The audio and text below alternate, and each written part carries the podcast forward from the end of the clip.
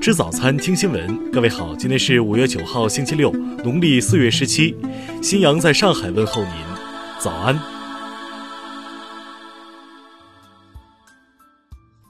首先来关注头条消息。美国有线电视台主持人、时事评论员法里德·扎卡里亚五号接受采访时直言：“中国是特朗普政府的替罪羊。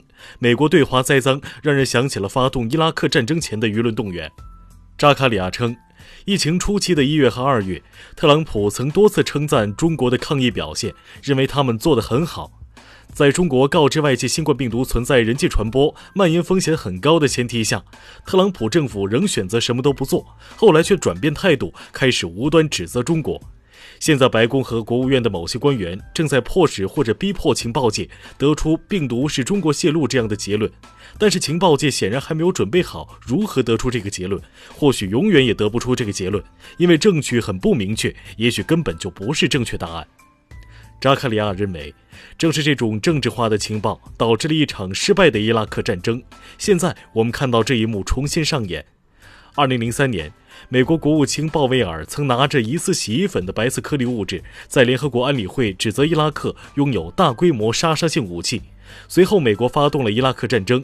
结果十几年过去，美国在伊拉克并没有发现任何大规模杀伤性武器。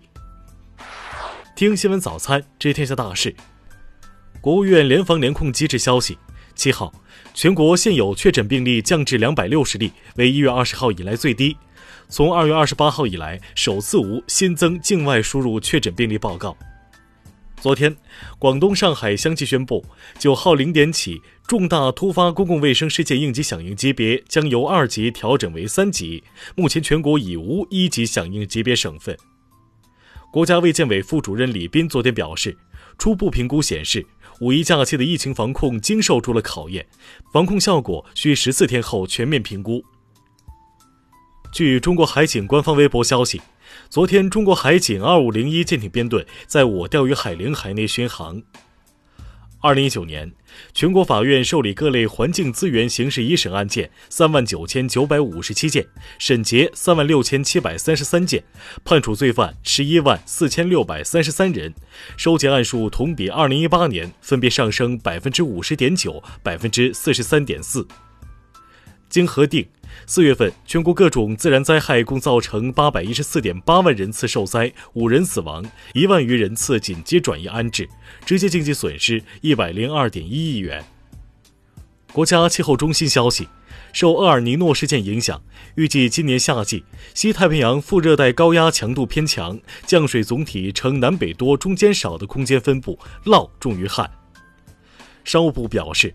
疫情以来，全国累计发放一百九十多亿元消费券，今后将加快推进复商复市，促进城市消费升级，稳定重点产品消费，促进消费回流。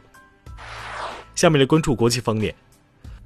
根据世卫组织最新实时统计数据，目前全球确诊新冠肺炎三百七十五万九千九百六十七例，死亡二十五万九千四百七十四例，中国以外超过三百六十七万例。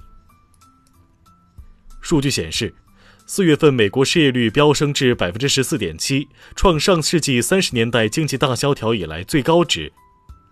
欧盟委员会日前预测，欧盟经济今年将萎缩百分之七点五，欧元区经济将萎缩百分之七点七五。联合国粮农组织表示，由于新冠肺炎疫情对经济与物流造成影响，四月世界粮食价格大幅下跌，这已是世界粮食价格连续第三个月下跌。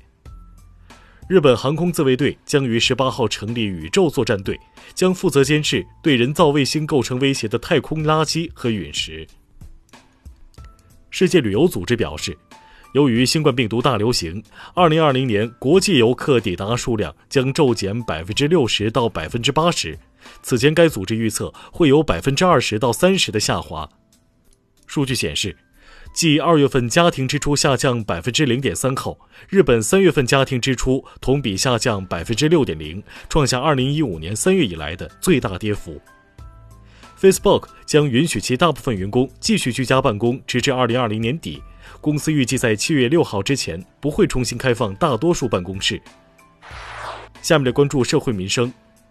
陕西靖边县人民检察院昨天审查决定，对活埋母亲男子马某某以涉嫌故意杀人罪批准逮捕，目前案件正在进一步办理中。近期，三名初中生戴口罩上体育课意外猝死引发热议。经媒体梳理，四月底开始，海南、广州、深圳、厦门、长沙、贵州等地均已出台规定，学生在上体育课进行户外活动时可不戴口罩。五号，安徽濮阳一地下停车场发生一起故意杀人未遂案，目前犯罪嫌疑人刘某珍已被警方采取刑事强制措施，受害人程某某正在医院救治，已脱离生命危险。吉林省吉林市一退伍军人何某在乘坐大巴时，不但被拒绝享有国家规定的半价待遇，还遭到乘务人员辱骂，活不起别活。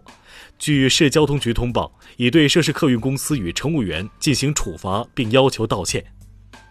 浙江宁波一乘客李某某因车费与公交司机发生争执，即用手拉拽司机致车失控，与另一对向行驶的公交车相撞，造成三人受伤。目前，李某某已被刑事拘留。下面来关注文化体育。中国篮球协会主席姚明昨天表示，短期之内中国男篮不会有集训。二零二零年世界排球联赛因疫情影响宣布取消，中国和意大利的总决赛主办权被保留，具体举办时间仍在协调中。好莱坞明星汤姆·克鲁斯将在美国国家航空航天局的帮助下，于国际空间站内拍摄一部新电影。如果一切顺利，这部影片将会成为首部在真实太空中取景的剧情片。以上就是今天新闻早餐的全部内容。如果您觉得节目不错，请点击再看按钮。咱们明天不见不散。